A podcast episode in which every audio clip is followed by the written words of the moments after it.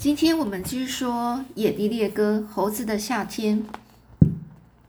我怎么样也想不起来自己是什么时候睡着的，但是我肯定知道我是什么时候醒过来。那时已经是黄昏了，我冷的就像一只牛蛙。我觉得肚子里面像是吞了一把苍耳鼠草，从来就没有这么恶心，这么想呕吐过。我感到脑袋大的就像个车轮，阵阵的剧烈颤动着。好像随时都要爆裂。我的眼前一片模糊，看到的东西好像都没有对准焦距。洼地里有成百成百种树木，可是我看来它们全是一个样子，而且每棵树都斜向路边。我想，如果我闭上眼睛，用力摇一下头，可能就会稍微好一点。我试了一下，但马上痛得叫起来，就像是带伤的猫又被踩上了一脚。我的头仿佛已经炸裂开了，而且我确定我的眼珠已经崩出来掉在地上。我不明白为什么会这么冷，我的牙齿咯咯作响，浑身上下都起了鸡皮疙瘩。当我终于弄清楚这是怎么回事时，我笔直的跳了起来，大声叫：“哎呀，我的裤子丢啦！”我只穿着衬衫和短内裤，身体几乎要暴露着，因为妈妈跟。给我做的衬衫总是短短的。我环顾四周，看看有没有我的裤子，但是四处都找不到。罗迪躺在离我大约五尺的地方，他也睡死过去了。我高声喝道：“罗迪，快醒醒！你这看家狗算什么东西？躺在地上睡大觉，却让别人偷走了我的裤子！快点醒醒，趁着还没有人看见我这狼狈样，赶紧帮我找找裤子。”罗迪站了起来。但他只是呻吟几声，就又躺了下去。他一点也不关心是否能够找到我的裤子。我就说：“我知道你病了，罗迪，但你没有比我严重。你马上站起来，帮我找找裤子。天快要黑了，我可不能这样半死着，哦，半光着这个身子到处走，到处跑啊！”罗迪呢又站了起来，但是他往前走时实在是使不上劲。他只是低着头站在那里，直挺挺的，就像块板子。他的腿劈得很开，我站起来想走过去看看是否能够帮助罗迪，但不知道哪里有点不对头，我好像无法直直走，总是转变方向拐到一边去。我依旧离罗迪有五尺远，却得抓住一棵小树才能够让自己免于摔倒。我醉了，就是这么回事。我双手呢抱着我那一阵阵颤抖的脑袋说：“罗迪伙计，我不知道麦芽浆。”会把你弄成这样这种地步，我原以为他必须先变成威士忌酒才会把人弄醉呢。这时呢，我已经把那些猴子忘得一干二净。当他们又重新闯入我的脑海时，我赶忙想看看他们是否还在附近。我往四处瞧着，酿酒厂附近、林子里、树上，哪儿也没有一只猴子的影子。整个洼地静得就像能够听到那些麦芽浆在桶子里发酵的。的声音哦，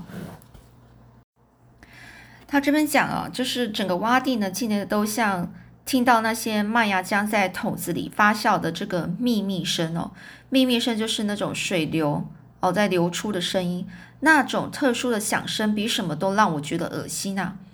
我就说罗迪，我弄不懂我的裤子跑到哪里去了，没有人会要它啊。那上面啊已经打满了补丁哦，打满的补丁就是都补了。呃，用很多其他的布哦，就是去补那个洞破掉的洞，所以看起来就是就是一个一块一块的样子哦。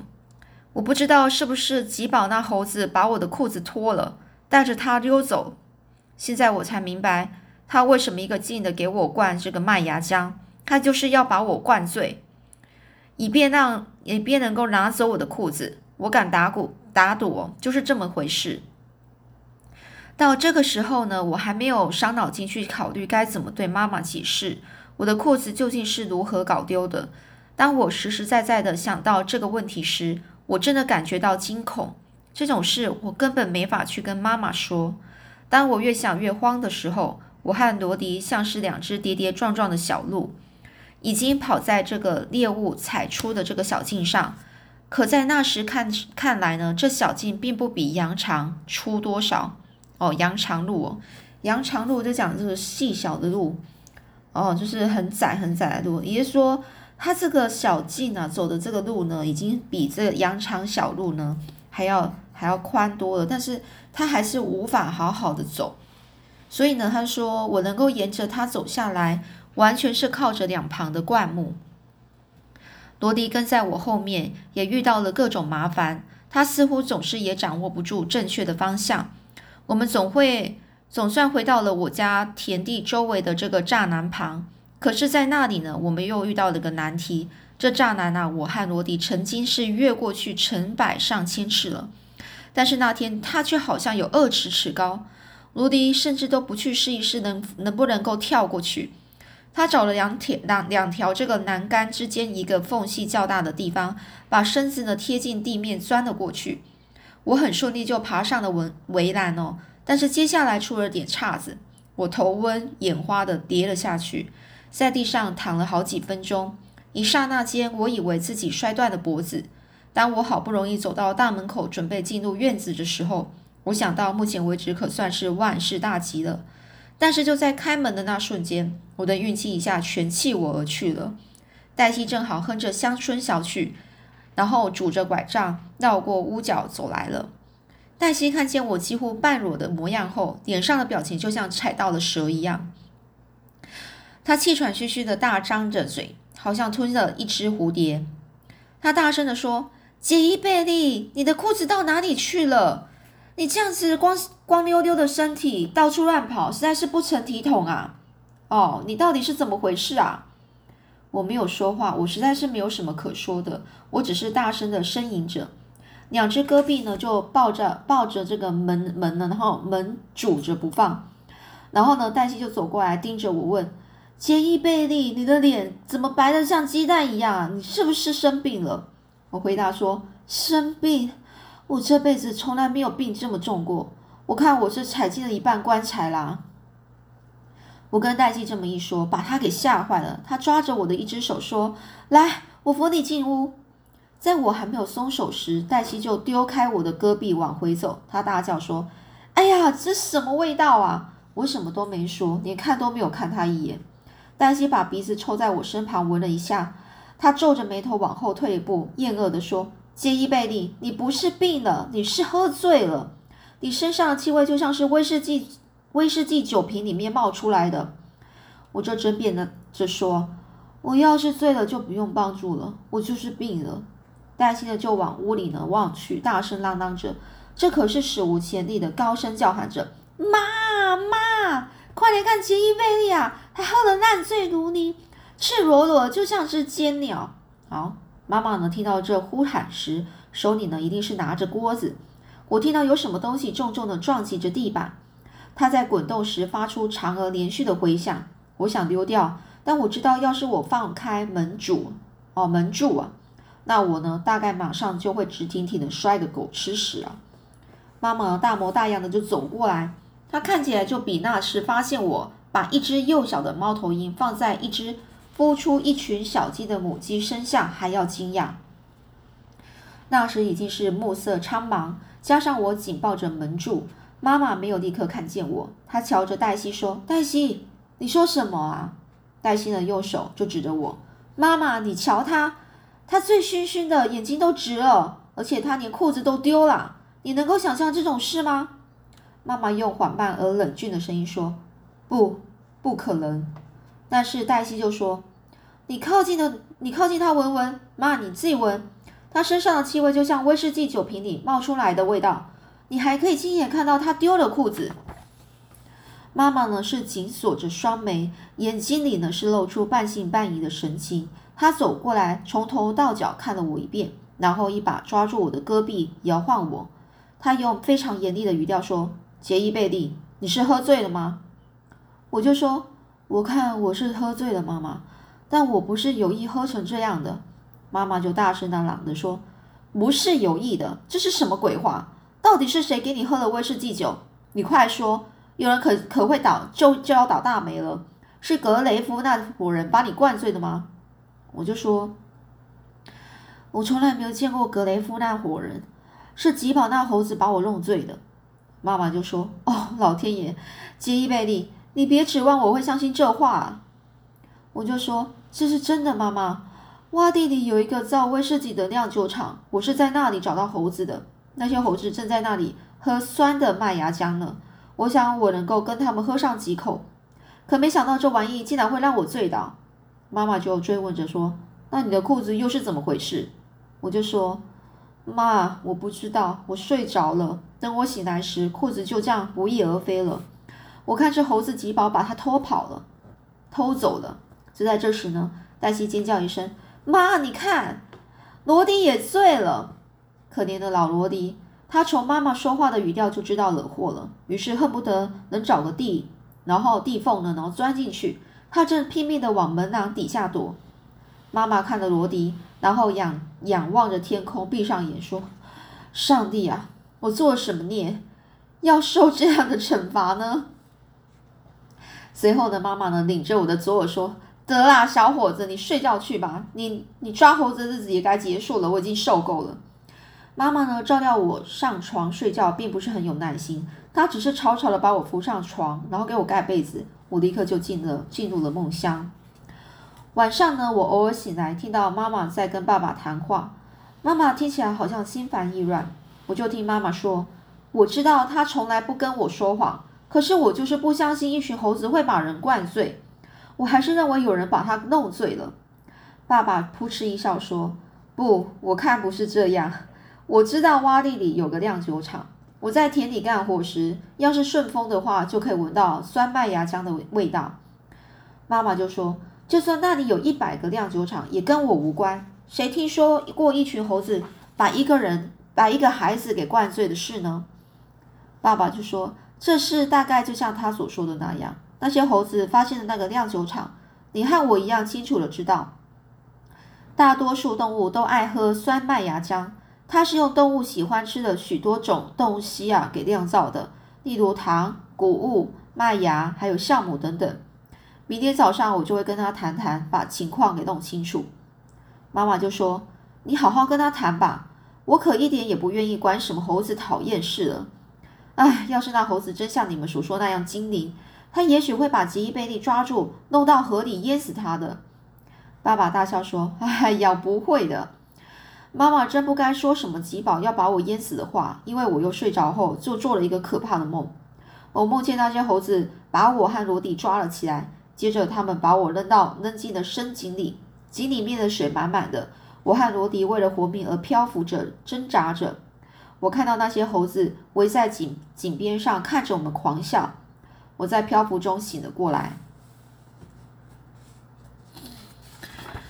第二天早晨，我在剧烈的头痛中醒来，这回我吐的比以往要厉害一倍，整个身子啊极度缺水，喉咙也干的要也要冒烟了，以至于每咽下一口口水之前呢，都要轻轻的按动，按着喉咙三到四次。我嘴里的味道也是如此的苦涩，使我想起了吃青柿子的滋味。当我睁开眼睛时，脑袋一片空白，什么事也想不起来。好一阵子，我甚至不知道我自己在哪里，所有的东西都转啊转呀，转个不停。等到后来，这旋转一点一点的停了下来，那些事情又回到我的脑海里了。那些猴子、威士忌酒、酿酒厂、喝发酵的麦芽浆，以及我丢掉的裤子。我想到的事情越多，就越觉觉得感到羞愧。我抓起枕头遮住脸，但这根本于事无补，因为事情是无法掩盖住的。事实啊，是无法掩盖住的。当爸爸和黛西来到我屋子里时，我正躺着，为自己感到面红耳赤。同时呢，我也想知道罗迪的情形。爸爸微笑着问：“你觉得怎么样啊？”我说：“我病了，爸爸，我病得快要死了。”爸爸大笑起来说。我看你死不了，你可以这样想，但是你不会死的。要不了一两天，你就会像从前一样生龙活虎了。我就说爸，我不知道发酵的麦芽浆会使人醉倒，我以为它只有变成威士忌酒后才能使人醉倒呢。爸爸摇着头说：“哎，没有，发酵的麦芽浆啊，就像威士忌一样，能够让你醉倒，并且还让你呕吐的更厉害。一旦它进入你的胃里，它就会继续发酵，害你吐得一塌糊涂。”一直到这时候，黛西都没开口。她满脸厌恶的表情，听着爸爸说话。她转身离开时才说：“唉，我看我得更忙了。我醉得太厉害了，以至于没太在意黛西说了些什么。不过我知道，这次恐怕又难逃他那套什么红十字会的治疗了。我并不担心妈妈来看我，尽管她总是找找我的茬子，但是我就不会让我太麻烦烦恼，这不会让我太烦恼。妈妈那种急躁不安的情绪，每次都不会持续太久。我妈妈和其他男孩子的妈妈一样，她会先对我大发雷霆，然后又感到对不起我，再往后就知道，就什么事都烟消云散了。爸爸说：“我不明白你为什么喝那些发酵的麦芽浆。我知道你以前见过酿酒厂，但是我认为你不会喝那麦芽浆才对。”我就说：“我是没喝过，爸爸。”这是第一次，我从来没有喝过这种麦芽浆那样的东西。可是事情变化的太快了。我记得起先是罗迪和我一块，像喝水一样的喝了麦芽浆。爸爸坐在我床边说：“这算是个开头吧？你把事情全告诉我，我想知道那片洼地到底发生了什么事。”我总觉得跟爸爸谈话要比跟妈妈谈话呢对眼得多，好像爸爸能够理解我。我想这是因为爸爸也曾经是个男孩子的缘故吧。我把发生的一切都讲给爸爸听。当我讲到我丢了裤子时，感到很不好意思，不敢去看他的眼睛。爸爸笑着说：“依我看，好像是吉宝那猴子要把你和罗迪弄醉了，以便偷你的裤子。你猜那猴子会怎么处理那条裤子呢？”我就说：“我不知道。我想，说不定他正穿着呢。我再也不会相信那只猴子了。”爸爸就说：“唉，我也没想到喝发酵的半芽浆啊，会有这么大的危害。但我希望你再也不会去乱喝那玩意儿了。这种喝法可能会上瘾的，根本没有好处。”我说：“爸爸，你不要为我担心啊。如果喝酒的下场是吐的像这样子啊，我这辈子再也不会去喝了。”爸爸微笑的对我说：“是啊，如果一个人能够从他年轻的时候经历中学到了一些什么东西，那他是永远不会忘记的。”我就那样子说，我绝对不会忘记这个教训的。而且，如果让我抓到吉宝那家伙，我也会让他终身难忘的。爸爸就笑着说：“我常想，只要一个男孩子肯用心啊，而且坚持下去，永不放弃，那么没有一件事是他做不成的。”我就说：“我不会放弃的，就算我要追到阿肯色去，我也要抓住那一只猴子。”爸爸就站起来看了看手表，就说。我和你妈今天要上你爷爷店里去，你有话要我转告他吗？我就说，那你就跟爷爷说，请你呃，我过一两天就会去看他。我们得想再想想其他办法来抓住那群猴子。爸爸就笑着说：“你一定不想让他知道你掉了裤子这件事吧？”我就说：“哦，我不在乎了，反正妈妈会把这件事告诉奶奶，奶奶一定会会告诉爷爷。这事在家里说说倒还好。”但是我可不想再让外人当成笑柄啊！爸爸笑着就离开了房房间了。没过多久，我就听到我们家的四轮马车上路了。我刚要打盹的时候，黛西就闯进我的屋里，把我那点睡意全赶跑了。她穿着那身傻乎乎的红十字会制服，手里就端着托盘，盘里呢就放了一大瓶呃蓖麻油，还有一个一个空玻璃杯。她的腋下还夹了一本书。哦，蓖麻油就是那种。可以消炎抗菌、舒缓红肿的那种药哦。哦，那时候呢，我看到他这样子，我就想，哦，不会吧？如果黛西再给我灌下这么一大瓶蓖麻油，然后再给我读那本书，肯定会要了我的命。这一套老把戏啊，我已经领教过无数次了。可是黛西仍然是笑容满面的的说：“早，我的病人，多么美妙的早晨啊！你感觉怎么样呢？”好，那我们今天就先讲到这里，我们下次再继续说了哦。